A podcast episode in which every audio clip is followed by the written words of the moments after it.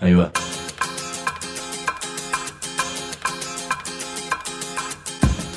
La Vaca es una colecta de recursos, es una cooperativa de trabajo, es una página web, un periódico mensual, una editorial, una cátedra, un bar.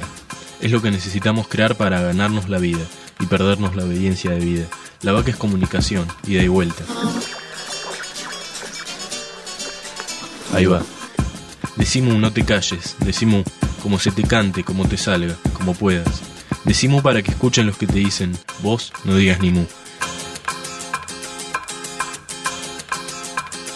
Ahí va.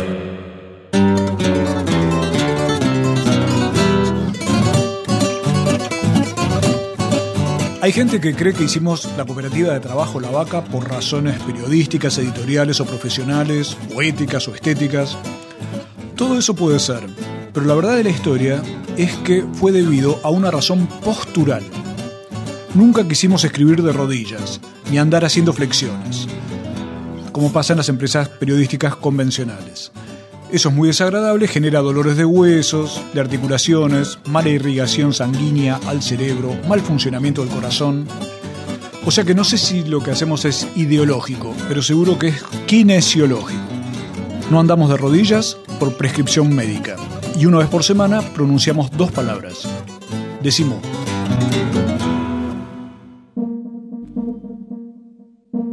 Cooperativa La Vaca. Transmisión en directo de ideas que laten, de latidos que idean una vida que valga la alegría, no la pena. Decimú.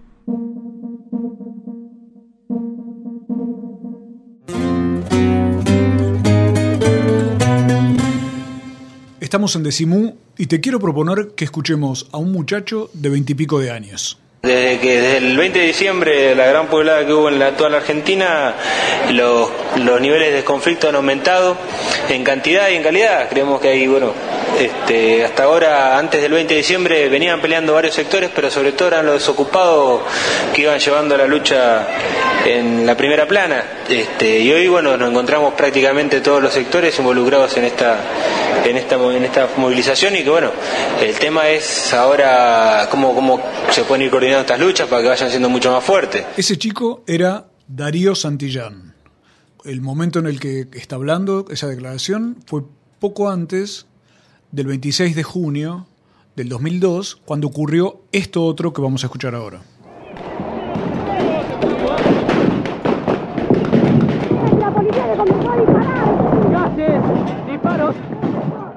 Balas de goma, piedras que vuelan. Esta situación se ha descontrolado. Tremendo lo que está ocurriendo. Grandes enfrentamientos en la zona. La policía dispara Tremendo. contra los piqueteros.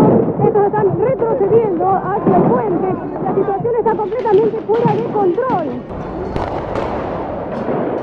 Era impresionante la, la forma de tirar que había. De todos lados venían los disparos, del costado, de, de abajo, de arriba, de...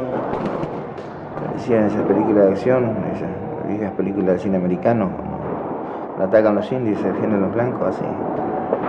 y veíamos como los plomos nos pasaban, ¿no? Y creo que teníamos centímetros del piso.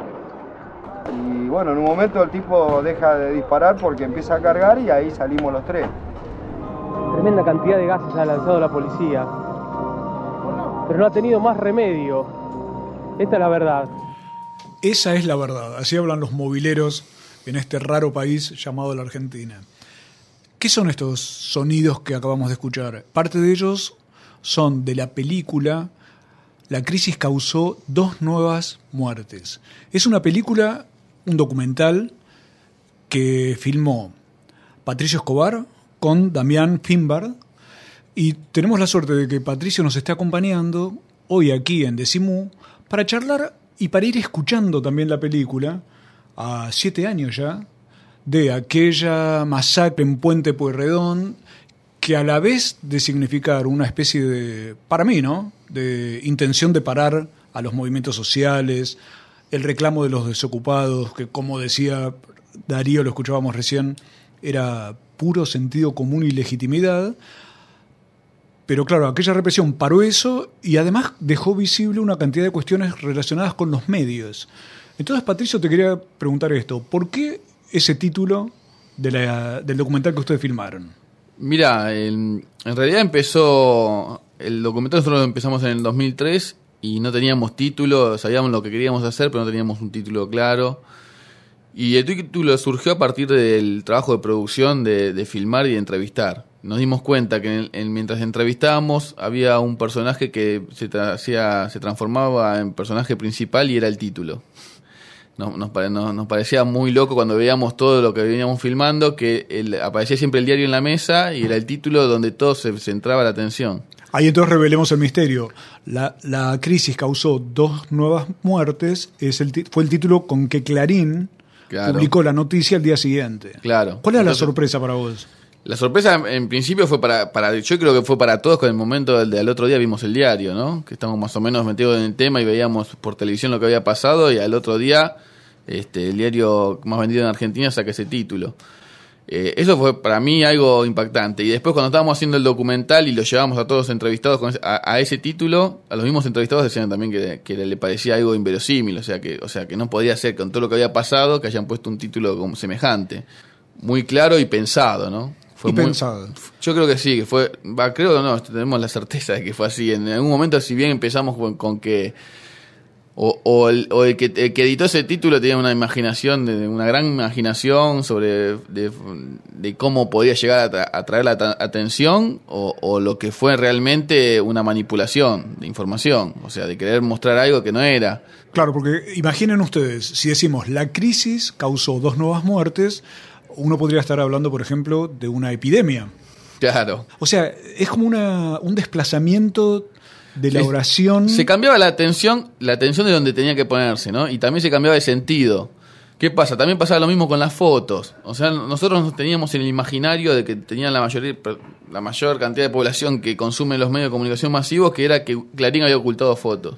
Y en realidad cuando uno va al diario de ese día, o sea, del 27, al día, el día siguiente, se ve que están las fotos de, de- de lo que había pasado en, en la estación. Lo que pasa es que está cambiada de sentido. Describime las fotos. Las fotos son lo que pasa en la estación de tren de Avellaneda, que es cuando eh, se viene la represión, se vienen replegando lo- los, chicos del MTD y todos los que estaban ahí en ese momento.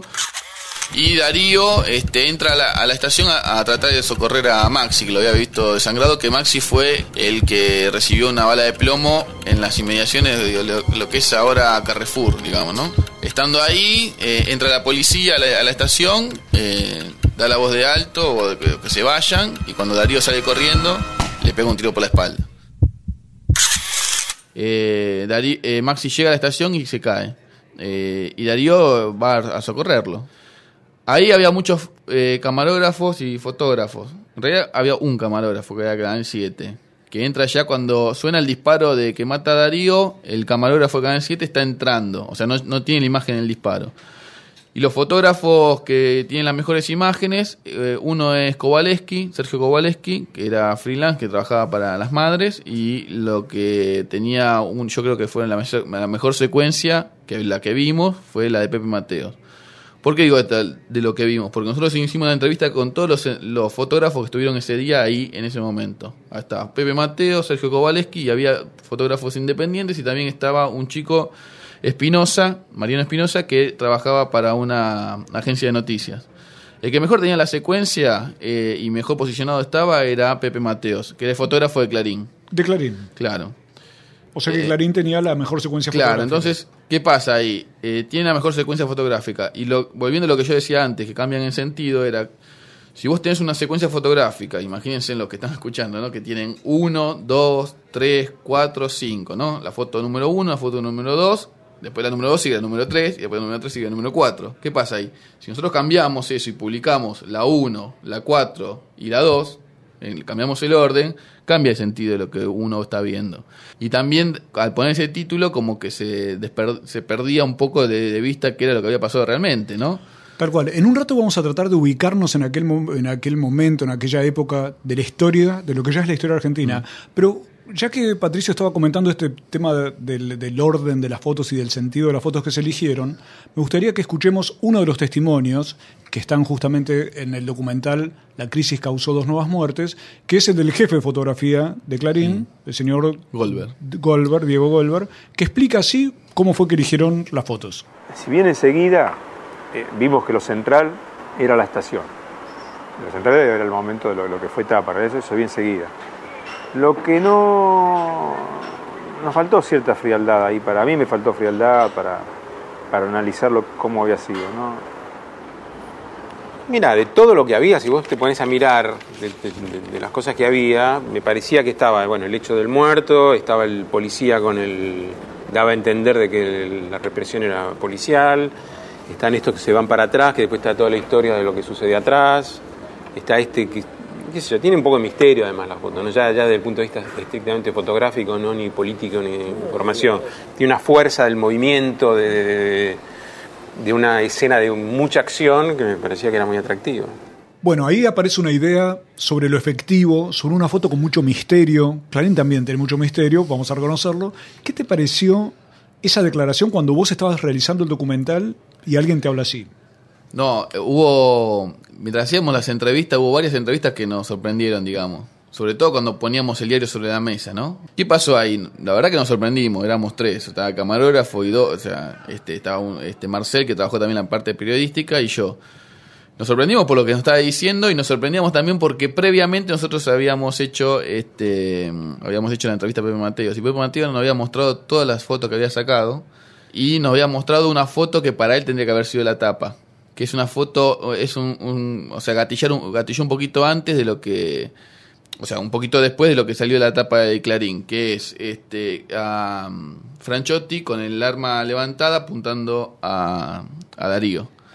Entonces, como que La también- foto del crimen. Claro, era, o sea, faltaba el disparo, o sea, faltaba la foto siguiente que era el disparo. Y nos sorprendió también eh, que Goldberg nos dé esa explicación estética, ¿no? ¿no? O sea, no es lo mismo poner a alguien, a un policía que está apuntando a, a- a lo que va a hacer, lo que va Que esa a foto disparar. con misterio de la Claro, que habla. que una foto con misterio que justamente lo que hace es este, dispersar un poco lo que está pasando, un poco este, en comparación con el título también, ¿no? De no decir realmente que fue la policía que mató este, a Darío y Maxi, a esos dos muertos que decían ellos. De lo que estamos hablando con Patricio Escobar es de los crímenes en Argentina, de la represión que ha ocurrido en tantos momentos cruciales de la historia y del modo en el que los medios convencionales, grandes medios o llamarlos como te guste más, tratan de formatear las cabezas de las personas y hasta las miradas de las personas. En un ratito volvemos para seguir hablando de todo este tema.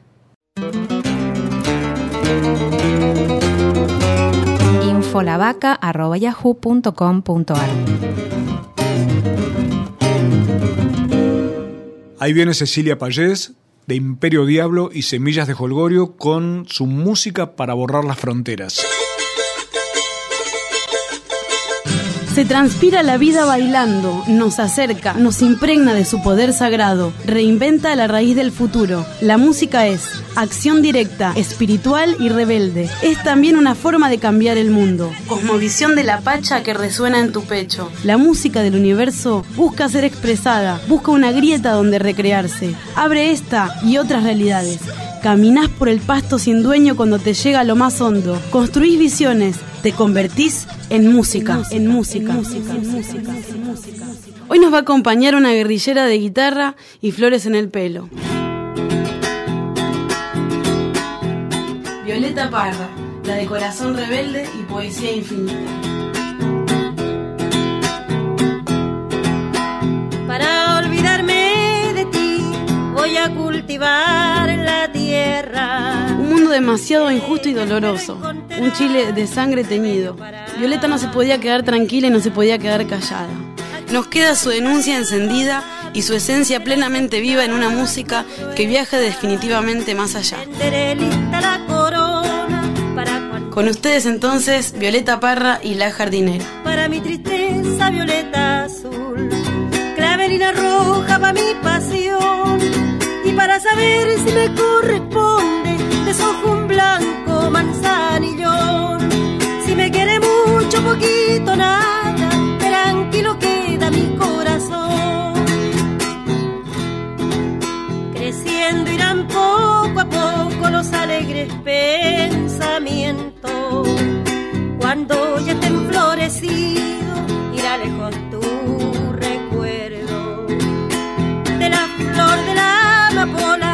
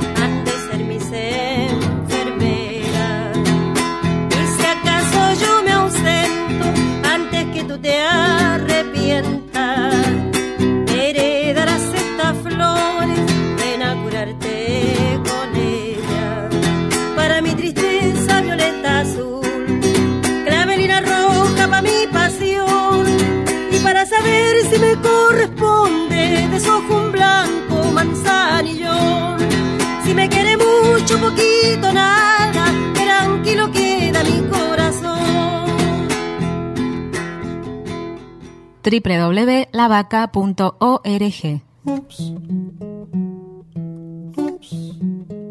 Decimu, como se te cante, como te salga, como puedas. Decimu, para que escuchen los que te dicen, vos no digas ni mu. www.lavaca.org, nuestra casa en la web. Visítanos www.lavaca.org. Encontrate con nosotros en la web y léenos y escuchanos cuando tengas tiempo y ganas. ¿Y cómo puede ser no haya dicho ni?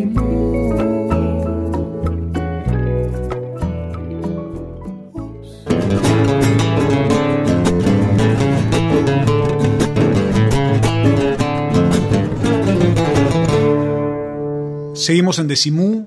Estamos hablando del aniversario que se está por cumplir en, en unos días, el séptimo aniversario de lo que todos hemos llamado la masacre de Puente Pueyrredón, y lo estamos contando junto con Patricio Escobar a partir de su documental La crisis causó dos nuevas muertes, que es un documental donde a la vez que podés ver cómo fue aquella represión y cómo fue aquella matanza, se puede ver también cómo el propio título del documental refleja al título del diario Clarín del día siguiente, que al plantear a la crisis como la causante de las muertes, como si se tratara de un fenómeno casi de la naturaleza, está distorsionando la verdad. Y ese es el eje que eh, Patricio con sus compañeros pusieron en este documental que nos parece que es muy lindo que, lo busques. Después ya te vamos a contar cómo, cómo hacerlo. Mientras tanto, a ver, Patricio, ¿cómo ubicarías a un chico joven sobre cómo era la época en la que ocurrió Puente Pueyrredón?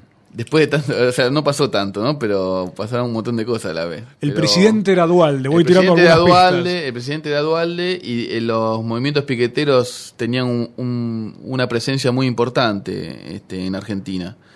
Eh, y, y sobre todo en, en esa época estaban haciendo mucho trabajo te- territorial muy interesante también, ¿no? Este, Que es otra cosa que los medios ocultaron. Obviamente, eso, eso siempre para los medios de comunicación hasta, hasta Avellaneda, o sea, lo que fue la masacre de Avellaneda, no existía ni el MTD, ni el MTE, o sea, no existía nada. Lo único que existían era un poco este, el FTV, que era el de Delía, y este, la CCC. Como que en ese momento se encontraron con una cantidad de, de- de siglas, pero que a su vez atrás de todo eso había una construcción barrial este, en los barrios, eh, sobre todo en Florencio Varela, en toda la parte sur de, de conurbano. Por eso la represión fue tan fuerte en, la- en el sur, digamos, porque recordemos que para el chico que estamos hablando de que ese día lo que se cortaba eran todos los accesos a capital. Y la, lo que hace el Estado es este, poner toda la fuerza represiva en todos los cortes y donde hubo más, donde hubo bala de goma y bala de plomo fue en el puente Purredón. No, yo creo que no fue al azar este, haber tomado zona sur, donde las fuerzas represivas eran tuvieron todas. O sea, estuvo la, la Policía Federal, estuvo la bonaerense, estuvo la Gendarmería, eh, este, todos. Y todos te, estuvieron propongo, te, te propongo recordar algo también, Patricio, que es lo siguiente. Veníamos de toda la década de los 90 con el menemismo, las privatizaciones, la extranjerización de la economía y el proceso de desocupación masiva que a lo largo del periodo de De la Rúa, obviamente, no hizo más que agravarse. El 19 y 20 de diciembre de 2001, con el estallido que provocó justamente la caída del gobierno de la Rúa, y esta masividad de la desocupación con millones de personas en la calle organizando estos movimientos que, como bien dice Patricio, ya no tenían al Estado ni, ni la salud ni la educación como puntos en los cuales eh, aferrarse y por eso iban armando sus propios proyectos territoriales de salud, de educación, proyectos productivos y demás, como un modo de generar vida sin depender de un Estado que se derretía como un helado. De todo eso es de lo que estamos hablando y por eso aquella voz de ese chico de veintipico de años, ese Darío Santillán que con Maximiliano Costecchi fueron las dos muertes que causó la crisis, según diría el diario Clarín, lo que eran justamente eh, su trabajo era el territorial, se lo llamaba piqueteros, porque también pasa esto, Patricio.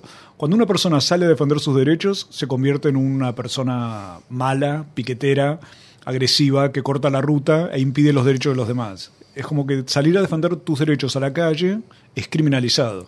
Sí, sobre todo cuando, cuando lo que vos salís a reclamar es algo que va en contra de los intereses de lo que están, este, en este caso, lo que son los medios de comunicación, ¿no? Lo que van a, a difundir esa noticia. Escuchemos justamente los medios de comunicación cómo plantearon lo que estaba ocurriendo con absoluta objetividad. Vamos a darle a ustedes un panorama total de lo ocurrido hoy, con la máxima objetividad, con la objetividad de una cámara. La primera línea de la gente que se enfrenta con la policía son encapuchados, Sí, son con, encapuchados palos. con palos. Exactamente, los mismos que el 19 de diciembre y el 20 causaron destrozos en la ciudad. Bueno, ¿quiénes les paga a esta gente? Estamos en pleno lugar donde se produjeron los incidentes, donde hubo dos muertos, donde hubo cerca de 90 heridos, muchos de esos ubicados en el hospital Fiorito, algunos heridos de bala, mientras eran observados por la imagen de Nuestra Señora de Luján, Señora de. Luján, ¿no? Hemos entrado en una zona metafísica. Nuestra Señora de Luján, observando todo esto, se une al movilero que yo... Yo tengo un problema, Patricio, que es que no miro televisión casi, con lo cual desconozco a estos señores. No, bueno, ese era la PUE y, y si no sé si le causó gracia esto entrar en este en este estado en que estamos ahora, este sería es mucho más gracioso verlo en la película porque este, o sea, está mostrando una virgencita de Luján que estaba ahí en el puente Puyredón, ¿no? Es- es una- unos azulejos. Pero en serio que propone un problema metafísico. Yo tengo muchos amigos curas, católicos, he entrevistado a cantidad de gente. Soy medio hereje, ¿qué le van a hacer? Me han perdonado, me dicen. Pero realmente plantear que la Virgen de Luján nos observa y que esto sea lo que dice un periodista por televisión el día que hay una matanza es deslumbrante. Sí, sí, a veces muchos le echan la culpa al vivo, que están en vivo, que se dicen cosas que no tendrían que haber dicho, ¿no? Bueno, pero en ese momento este, la PEU estaba mostrando este, cantos rodados, piedritas, este, tuercas, o sea, estaba mostrando todo lo que sería para ellos el armamento de los piqueteros, ¿no? Este, cuando del otro lado había bala de plomo. Entonces, lo que, lo que tratamos de demostrar ahí es cómo todos los medios de comunicación, o sea, sobre todo la, televisión y la radio en ese día, que son lo la primera información que a uno le llega, manipularon lo que era este, la, lo que se llama crimi- criminalización de la protesta, o sea, echarle toda la culpa a los movimientos piqueteros como si fueran armados y estuvieran en una pelea de igual a igual con la, con la fuerza represiva. Y la represión a veces así como se pasó pasó en ese puente Purredón que fue la bala de plomo, pero lo que hace Clarín y lo que hacen los medios de comunicación también es represión, o sea, no es necesario que te pegue un palo en la cabeza para reprimir, sino que también culturalmente y de otras formas también hay represión, digamos. Hay algunos de los testimonios de los fotógrafos en eh, el documental La crisis causó dos nuevas muertes que son muy ilustrativos sobre otro tema que es la impunidad. Si bien uno ya venía en una situación de represión feroz, lo de encontrarse con el cuerpo de Maximiliano, encontrarse con Darío este, tirado y ya este pelotón caminando con tanta soltura, ¿no? que uno, yo me permitía hacerle fotos a cada uno en la cara y nadie te decía nada. Los movimientos de este policía acomodando el cuerpo sin una gota de nerviosismo. Lo acomodaba como si él supiera para qué, cuál es el motivo. Bueno, esto fue, fue muy fuerte, es muy fuerte. Información de último momento, habría dos muertos por la represión policial a piqueteros en Puente Pueyrredón. Hay dos muertos. Dos muertos es el resultado de estos enfrentamientos en el Puente Pueyrredón. Tienen entre 20 y 25 años. Además, hay cuatro heridos graves que están internados, no se ha podido confirmar. ¿Qué pasaba ahí, Patricio? ¿Se empezaba a, a- a desbordar la verdad? No, claro, eh, y sobre todo lo que dice eh, ahí, que estaba hablando al principio, era Pablo Ferraro, eh, que trabajaba para Argentina Arde como fotógrafo, y esa impunidad, ¿no? De, de- había muchos fotógrafos, muchas cámaras en ese momento, y los tipos se movían realmente, como dice él, uno cuando ve los archivos y cuando ve la película, se- se- tratamos de reflejar eso, ¿no? La impunidad que tenían este, en ese momento Franchotti y, el pelotón de fusilamiento también que es como que se le llama y un poco ahí es también es, es impunidad nosotros la pensamos como algo de, de- de tener un, un- un aval ¿no? del Estado que en ese momento estaba Dualde, estaba Aníbal Fernández, estaba Juanjo Álvarez, estaban, todos los que están, siguen ahora, estaban en ese momento en el gobierno. Y para nosotros hubo ahí un aval, para nosotros y para todos los compañeros de Darío y Marci hubo un aval digamos, de este, del Estado donde había que meter bala. Y un poco también pasaba con, los con el periodismo. ¿Qué pasa? Cuando se empieza a develar un poco todo esto y cuando empiezan a aparecer las fotos de Sergio Kowaleski, cuando se empieza a demostrar claramente que había sido la policía quien había matado a los piqueteros y no ese discurso este, medio tirado de los pelos de, este, del gobierno que se había matado entre ellos, eh, un poco lo que estaba pasando ahí, empezar a echarle la culpa a un loco que era Franchotti, ¿no? Que, que estaba loco, que se había sacado, que estaba pasado de merca, o bueno, que puede ser, pero no solamente un loco pasó de merca puede hacer eso, si no tenés un poder atrás este, que te avala todo lo que estás haciendo, ¿no? Perfecto. Porque no era él solo, no era él solo, hubo muchos, estuvo Leiva por el lado de, de, de Mitre, o sea, por un lado iba por Pavón, iba matando gente, eh, Franchotti y su, su gente, y por Mitre estaba matando gente Leiva. Todos los mobileros siempre dicen hay balas de goma. De goma. Siempre usan la palabra balas de goma, especialmente como si uno pudiera ir detectándolas. Este, Bueno, Eh, eso es un poco lo que discutíamos con Blanc, con Julio Blanc, ¿no? O sea, cuando yo le, le digo este, que... Estamos ellos- hablando del jefe de redacción. el jefe de redacción de Clarín. Donde nosotros lo vamos a entrevistar, y le, le preguntamos si por qué habían puesto ese título, si, y él dice que no tenían chequeado bien quién había, quién había disparado. Pero nosotros le dijimos, o sea, desde la, desde la semana trágica hasta ahora siempre las balas vienen de un solo lado y sobre todo en este tipo de, de casos, ¿no? O sea, tienen que tener un poco también de cultura este, y de ideología a cuestas para llevar adelante ese tipo de noticias. Y ellos no- ellos querían ver hasta hasta qué punto tenían este tenían chequeado eso. Yo creo que no fue una equivocación. O sea, lo tenían chequeado muy bien de dónde venía la bala. Lo tenían chequeado muy bien, nos cuenta Patricio, y en un rato vamos a seguir conversando sobre quién denunció en aquel momento un golpe de Estado y cómo fue que aquel momento determinó mucho de lo de la historia posterior de la Argentina.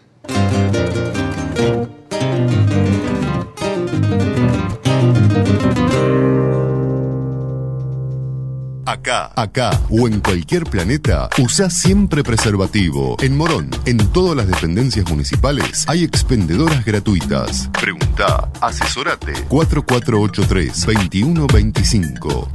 Municipio de Morón.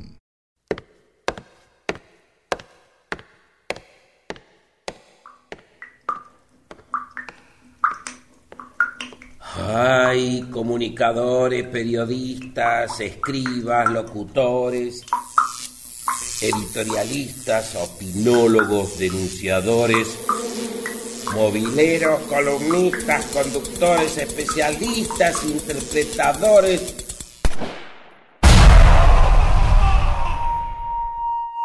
Mejor decir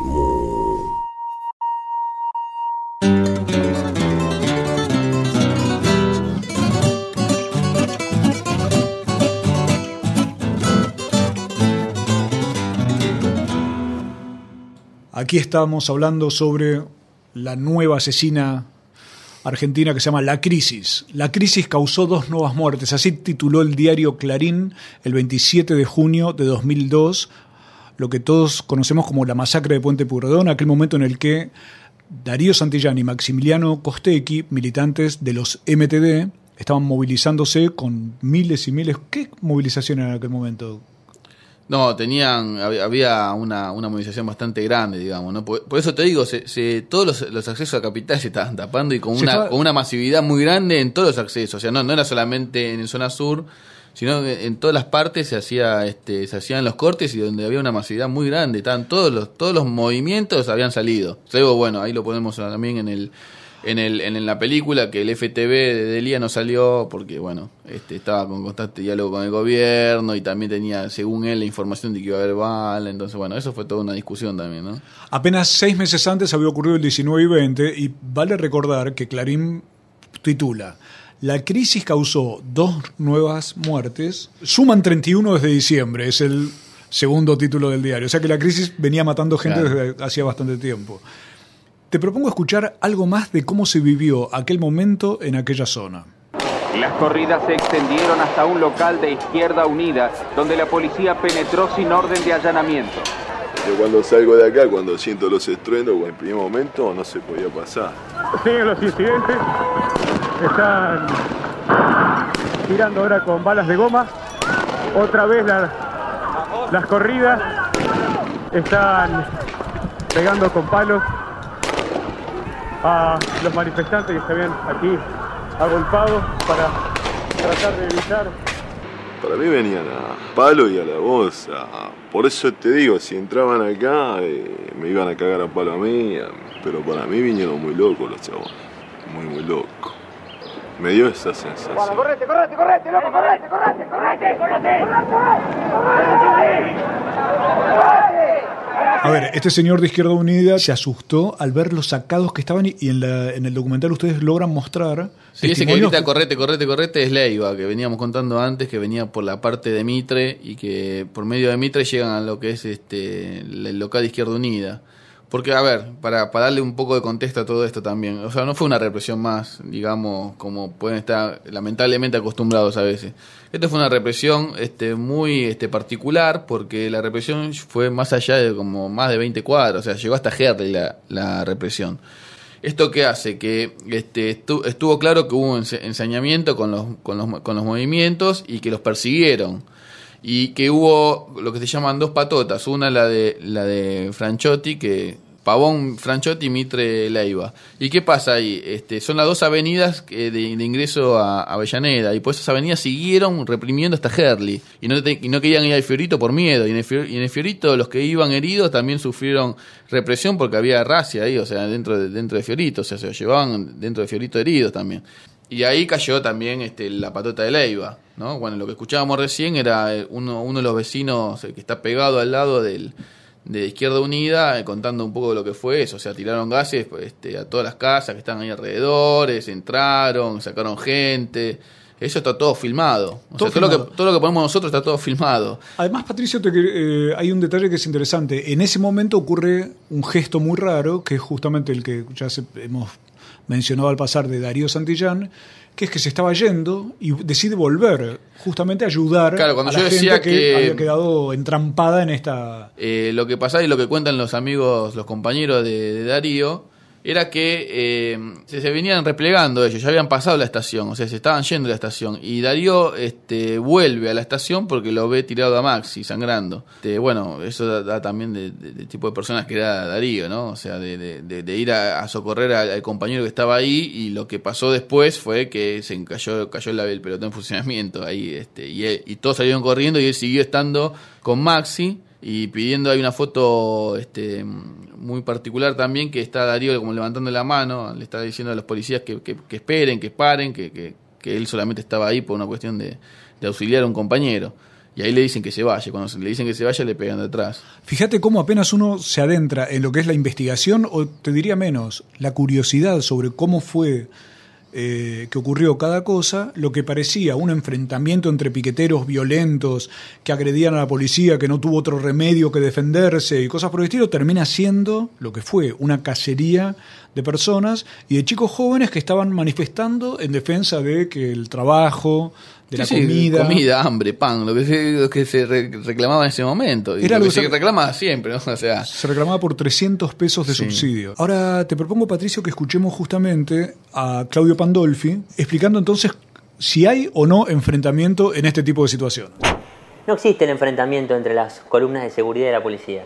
Mentira. Es un enfrentamiento, un enfrentamiento ficticio y por ahí para asustar a las viejas que miran Mirta Legrand.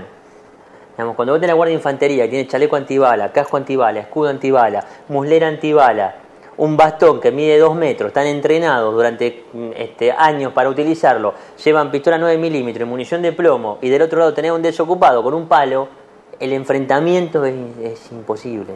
El enfrentamiento es imposible. La descripción de Claudio es también parte de la historia argentina. Hay, puede haber un enfrentamiento y una hostilidad, pero no se puede hablar en los términos que lo hacían los medios. Pero además, eh, si vos ves, y sigue pasando, o sea, no es que, que nosotros descubrimos la pólvora, o sea, viene pasando de hace mucho, pasó acá, este, y, y sigue pasando esto, ¿no? O sea, lo- los medios de comunicación siguen hablando de enfrentamientos, siguen, este, siguen manipulando este, la información, siguen tratando de demostrar siempre este, a los piqueteros, a los no hablemos piqueteros, movimientos sociales que están haciendo trabajo en los barrios, eh, lo tratan de mostrar como que son unos criminales. Y está pasando y va a seguir pasando. Lo que nosotros tratamos de ver acá, que a veces muchos chicos de periodismo dicen, bueno, entonces que vos no lees Clarín, no, no, no escuchás Radio Mitre. Digo, no, lo que pasa es que no, no hay que, que dejar de escuchar todo y mirar todo. Hay que tener una cuestión crítica hacia lo que uno ve y a uno le llega, la información que le llega. Los medios de comunicación masivos y lo que tienen ese, ese, eh, son empresas y tienen sus intereses y tienen su, y, tienen su política armada para eso. O sea, están, eh, y todo lo otro, es, eh, para ellos son los enemigos. Y en todo caso, pero me parece muy bien, en todo caso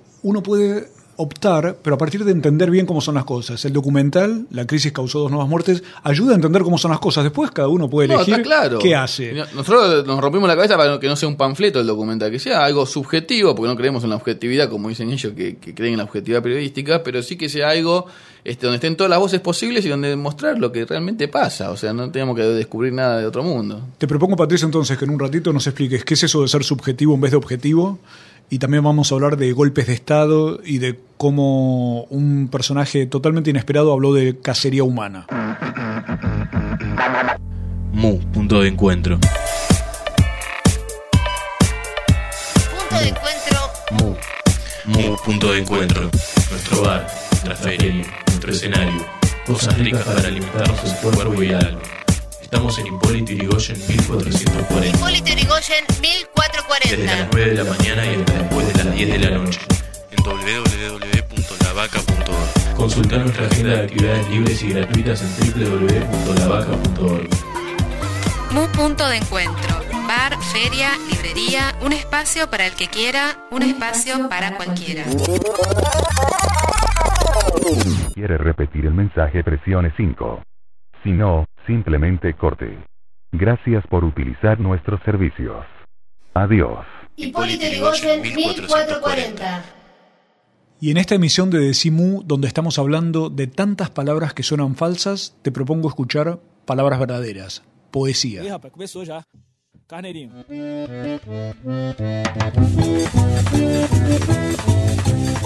Ante tanto tedio organizado, poesía, rap, canción, vals gritado, pico oral, inyección de aire en las venas del encierro. Sacate, movete. Poesía oral, poesía analfabeta, poesía alfabeta, poesía cardíaca, poesía nerviosa, poesía bombachuda, poesía puntiaguda, poesía antigeométrica, poesía no binorma, poesía para detener la respiración artificial. Para Alan García. Que los ruidos te perforen los dientes como una lima de dentista y la memoria se te llene de derrumbe, de olores descompuestos y de palabras rotas. Que te crezca en cada uno de los poros una pata de araña que solo puedas alimentarte de barajas usadas y que el sueño te reduzca como una aplanadora al espesor de tu retrato. Que al salir a la calle hasta los faroles te corran a patadas. Que un fanatismo irresistible te obliga a prosternarte ante los tachos de basura. Y que todos los habitantes de la ciudad te confundan con un meadero. Que cuando quieras decir, mi amor, digas pescado frito. Que tus manos intenten estrangularte a cada rato y que en vez de tirar el cigarrillo, seas tú el que te arrojes en las salivaderas. Que tu mujer te engañe hasta con los buzones, que al acostarse junto a ti se metamorfosee en sanguijuela y que después de parir un cuervo alumbre una llave inglesa. Que tu familia se divierta en deformarte el esqueleto para que los espejos, al mirarte, se suiciden de repugnancia. Que tu único entretenimiento consista en instalarte en la sala de espera de los dentistas disfrazado de cocodrilo y que te enamores. Que te enamores tan locamente de una caja de hierro que no puedas dejar ni un solo instante de lamerle la cerradura. Esta colección de anhelos está dedicada por Oliverio Girondo y por mí al matador Alan García, a quien no le deseamos la muerte, sino el pavor perpetuo por saber que los muertos matados por él lo están esperando del otro lado. Poesía para detener la respiración artificial.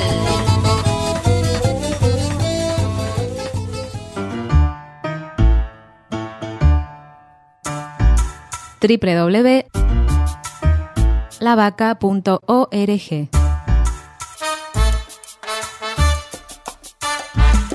Estamos otra vez con Patricio Escobar en Decimú, que junto a Damián Finbard filmó eh, La crisis causó dos nuevas muertes. ¿Cómo, cómo fue la investigación? Mira, ¿Cómo- eh, el documental este empezó en el 2003 a partir de una idea que, que, que me llegó a mí de, un, de, un- de este tema de las fotos, que Clarín la tenía, que la ocultó, qué sé yo. Bueno, nosotros éramos tres nada más. Damián Finbar, Marcel Gonet, que trabajó también en, en la parte periodística.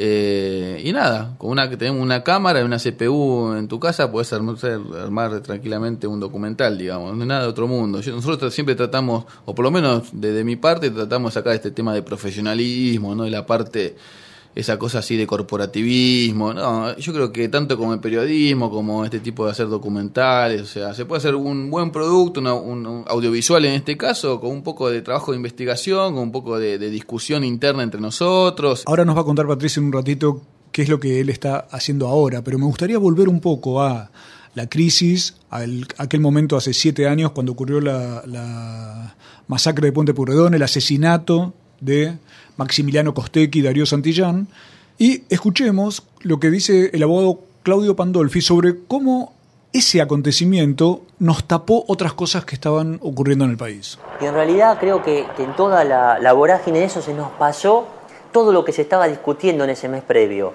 Desde Rukauf, que salió diciendo que avalaba, digamos, reivindicaba haber firmado los decretos que permitían a los militares intervenir en la represión en el año 75. Los gobernadores que pedían que se reprima. Había en ese momento un proyecto de unificar, que lo estaba manejando Jaunarena, el Ministerio de Defensa con la prefectura, con la este, gendarmería y rever la ley de seguridad interior y permitir que las Fuerzas Armadas participen en la seguridad interior.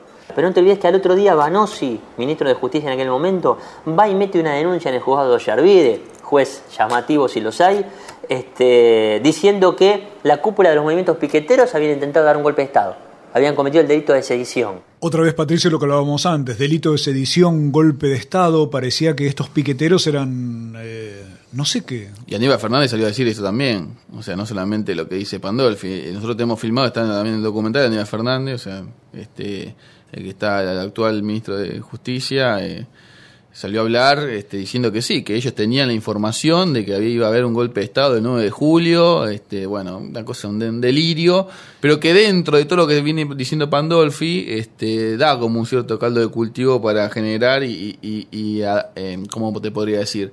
aceptar este, esta represión que se, que se iba a dar. Escuchen lo que también aparece en el documental, al señor, lo, que lo que dijo unos poquitos días después otro señor llamado Eduardo Dualde, que a la sazón era presidente argentino. Aparentemente, algunas cosas ya se están aclarando. Y desgraciadamente, una vez más, digo siempre aparentemente porque los hechos que nos conmueven deben ser probados en la justicia. Nuevamente, quienes deben custodiar el orden son los que han llevado a cabo esta atroz cacería. Pero no todo aparentemente ha sido descubierto. Aquí apareció la palabra cacería. O sea, lo que era un golpe de Estado primero por culpa de los piqueteros, ya a, a los pocos días Claro, era el propio de- Dualde lo reconoce como una cacería por parte de la policía. era de un loco Franchotti que había entrado y había matado gente por cuenta suya, digamos, ¿no? Eh, Había bala de plomo y cuando se tiraban la bala de plomo se agachaban los policías para agarrar y no dejar evidencia, los cartuchos. Todo eso está filmado. Todo lo que estamos diciendo ahora está completamente filmado y, ya están enjuiciados y están en cana. El problema está es que no, eh, o sea, que no nos quedamos con ese que, el, autor material. Hay un, un autor intelectual que fue el Estado argentino, digamos, ¿no? Y ese Estado argentino en ese momento está representado por Eduardo Dualde. Y la investigación, por lo menos eh, el juicio posterior sobre lo que ocurrió en Puente Pueyrredón, eh, determinó la condena a prisión perpetua de Alfredo Fanchotti, el comisario sacado, el loco. Y el otro acontecimiento que generó Puente Pueyrredón y aquella masacre fue que Dualde resolvió adelantar las elecciones, ya eh, dar las urras, abandonar, y esto generó aquellas elecciones en las que eh, gana la presidencia Néstor Kirchner. Claro, antes de- obviamente está diciendo que no iba a llamar a elecciones y cuando sucedió lo que sucedió en la masacre de Avellaneda, ya a la semana siguiente llama elecciones y todos los medios de comunicación ya sacan de agenda lo que pasó realmente y, buscando, porque ahí ya sabíamos que había sido Franchotti, ¿no? Ya había aparecido las fotos, todo. Y se ve que el tema de la represión, en ese caso, abarca la historia. Es cada vez que aparece gente reclamando, el gobierno puede ser más, menos progresista, más, menos radical peronista, obviamente militar y demás, pero en todas sus expresiones, pero siempre la represión apare- está el caso de Fuente Alba en los últimos años como otro de los elementos. Pero quería plantearte algo, Patricio, te propongo que escuchemos a Kowaleski, el fotógrafo, contando cómo mutaron los medios con respecto a esta cuestión. porque es un negocio y el negocio de los medios es la credibilidad. Y si vos perdés credibilidad no vendés. Entonces necesitas recomponerte para ser creíble. Si todos te están mostrando que lo que vos dijiste es mentira, tenés que reconvertirte rápidamente. Por eso, de golpe y porrazo, eran violentos, Santillán era un flaco enardecido con un palo, y después pasan a mostrar el trabajo en la bloquera, su vida cotidiana, eh, el valor que tenía, la solidaridad que expresaba. Empiezan a mostrar la otra cara para poder recomponerse, porque era insostenible la mentira. ¿Por qué? Porque aparecieron imágenes, no solo, bueno, se pu- pudieron publicar en páginas, y también aparecieron en medios alternativos. Patricio, evidentemente en la Argentina conviene morirse. Ese es el momento en el cual empezás a eh, dejar de ser un flaco enardecido Claro. y agresivo para ser lo que era Y, Darío eh, yo- y Kowalski se refiere también a lo que hizo Clarín este, las semanas posteriores. O sea, en, en el suplemento Zona, si, si alguien quiere ir a buscar los archivos, este, está. Y uno lee ese suplemento y la verdad que este, también deja mucho que desear, ¿no? Está lleno de, de- de nota de colores, ¿no? O sea, no, no, no, no, no va a fondo tampoco realmente lo que era eh, eh, los movimientos, tratar de reflejar un poco lo que eran los movimientos sociales dentro de un barrio. Eh, estaban, mandaron a Mato, bueno, un montón de gente, periodistas, a ver cómo podían este, recomponer esto que está diciendo Kowaleski. Y un poco eso que decíamos antes, ¿no? De la objetividad y subjetividad. Para mí hay una hay una- algo con el contrato con el lector de decir que somos objetivos, independientes. ¿Qué sería la subjetividad para La hacer este tipo de investigación? La subjetividad, la subjetividad es hacer un trabajo para nosotros en el cual poder mostrar cuál es nuestra posición, dejar clara cuál es nuestra posición, ¿sí? Para nosotros la subjetividad está ahí, en, en ponernos y decirnos de nosotros, eh, tenemos esta posición ante estos hechos, pero eso no quiere decir que vamos a entrevistar solamente a nuestros amigos, ¿no? O sea, dejar todas las voces posibles y ser honesto en eso. Punto de encuentro, Mu. Punto de encuentro. No es un bar, pero parece. Porque ahí vas a encontrarte con los productos que todos los días nos preparan cooperativas y emprendimientos que cocinan con gusto a rico y casero. No es una librería, pero hay libros y publicaciones de autores y editoriales que sostienen con esfuerzo proyectos independientes. No, es, una, feria, pero hay de todo. Porque de todo se produce en esa red increíble que teje la autogestión. No es un centro cultural, pero si tenés un rato libre, consultá la agenda de actividades libres y gratuitas que tenemos en plena cocción. No, es, un aula, pero algo aprendemos. En talleres y grupos de estudio con los que intercambiamos ideas y experiencias. Es nuestra casa, un espacio en permanente construcción. Te esperamos con ganas en Hipólito Yrigoyen 1440 en la ciudad de Buenos Aires. Patricio, te quería consultar finalmente qué es lo que están haciendo ahora como proyectos, investigaciones y demás. Nosotros estamos haciendo eh, varios trabajos de, En este caso estamos haciendo dos documentales ahora. Uno que ya está bastante avanzado, que es sobre... Estamos tratando de hacer un, trabajo sobre la crítica del servicio penitenciario, este, sobre las cárceles, eh, tomando como historia de vida a Claudia Sobrero, que fue una chica que estuvo implicada en el asesinato de Lino Palacio en el 84, y que ella, la historia de ella es muy rica periodísticamente, es muy buena la historia de vida, y que a partir de eso nosotros tratamos de llevar adelante una crítica a las cárceles, ¿no? al sistema penitenciario de Argentina y del mundo, digamos, ¿no? Eh, y a partir de otro, y por otro lado también estamos haciendo una crítica a lo que es la democracia representativa. Un poco también esto, ¿no? De, de- de- de tratar de develar un poco lo que estamos manejando y discutiendo ahora con los chicos es de develar un poco lo que está oculto dentro de la democracia representativa, ¿no? Que todos, todos, todos te hablan de eh, el único sistema este, posible, ¿no? Este, estamos investigando y un poco intelectualizando la democracia representativa y decir, bueno, ¿qué, qué otro tipo de democracia puede haber? Y que a mí, la verdad, este tipo de democracia no participa nadie. La película se puede conseguir, el, eh, La crisis causó dos nuevas muertes, en Mu Punto de Encuentro seguro. Sí, sí, a nosotros es muy importante eso, porque tiene también el sistema este de, de- de mandarlo contra reembolso, eso, a nosotros... A través de la vaca. A través de la vaca, claro. eh, y en Mu punto de encuentro en, eh, y entrando a, a nuestra página www.artocine.com.ar www.artocine.com.ar y ahí van a, van a ver los trabajos que estamos haciendo ahora, la sinopsis, los trabajos que estamos haciendo de documentales y aparte un recuadrito donde dice dónde pueden conseguir la película.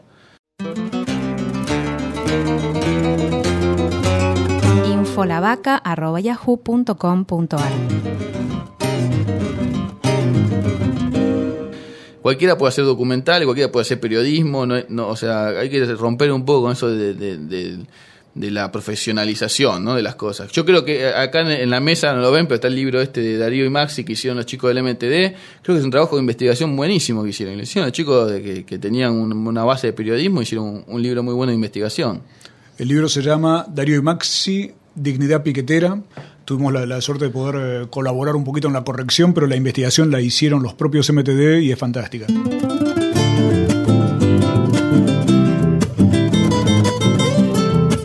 Siempre eh, me acuerdo que había gente que decía que a lo mejor la medicina es algo demasiado importante para dejarlo en manos de los médicos o la justicia para dejarla en manos de los jueces. Creo que con esto que vos decías recién del sistema representativo, es que a lo mejor la democracia es algo demasiado importante como para dejarla en manos solo de un sistema electoral.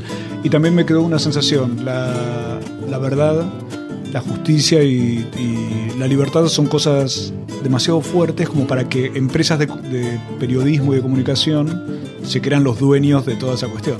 Sí, se creen los, se creen los dueños, y, pero además te lo defienden a muerte. Vos hablar con cualquiera de ellos, con Blanco, cualquiera de ellos, te lo defienden a muerte, que ellos tienen la verdad. Este, y, y creo que, que pasa un poco con lo que decíamos antes, de poder, de que todos podemos hacer algo este, eh, en, lo que es la producción, digamos, ¿no? la producción de algo. Nosotros, sin saber documental ni nada, o sea, hicimos este- este- esta película, nos gustó y seguimos haciendo documental. Pero bueno, no te das problema, Patricio. Ellos tienen la verdad y encima los mira nuestra señora de Luján.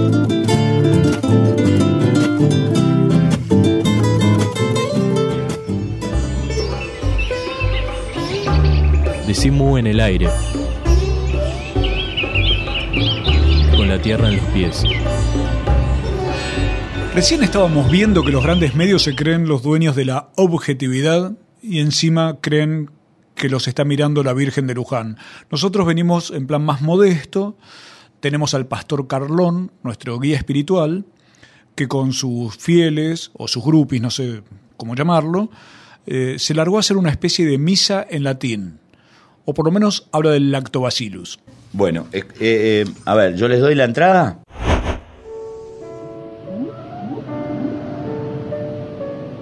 Oh sagradísimo fermento lácteo, oh misericordioso yogur destrabador, gloria a ti, yogur liberador. Gloria a ti, yogur liberador.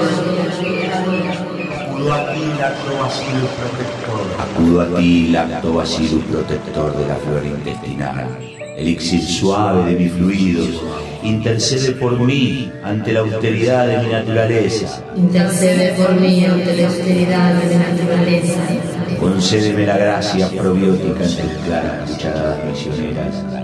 Suplico tu bendición. Oh lactobacillus, Oh lactobacillus. que obráis en la oscuridad de mi ser. Oh lactobacillus, que nada me exigís. Oh lactobacillus. Nobles diminutos señores de la inmunidad, que en humildad lucháis por mi bienestar. Concédame la gracia de ser etéreo, concédame la gracia de ser etéreo. Concédame la delgadez que devuelve la paz a mi espíritu. Concédeme la delgadez que devuelva la paz a mi espíritu. En el esplendor de tus bífidos anterioregulares me consagro, me consagro, me consagro. Me consagro, me consagro, me consagro.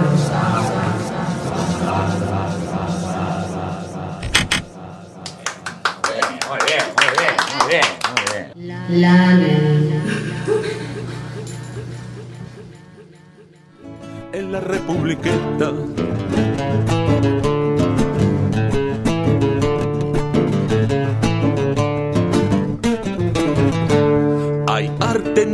Congreso a borbotones, no son cojones. ovarios de esta tierra, porque patria ya no hay más a dónde vas. Algarabía, las noches y los días piden más, quieren más. Anarquía en la republiqueta, anarquía en la republiqueta. El nuevo mundo da para el asombro. Tras los escombros va la tela de araña de la solidaridad, la propiedad.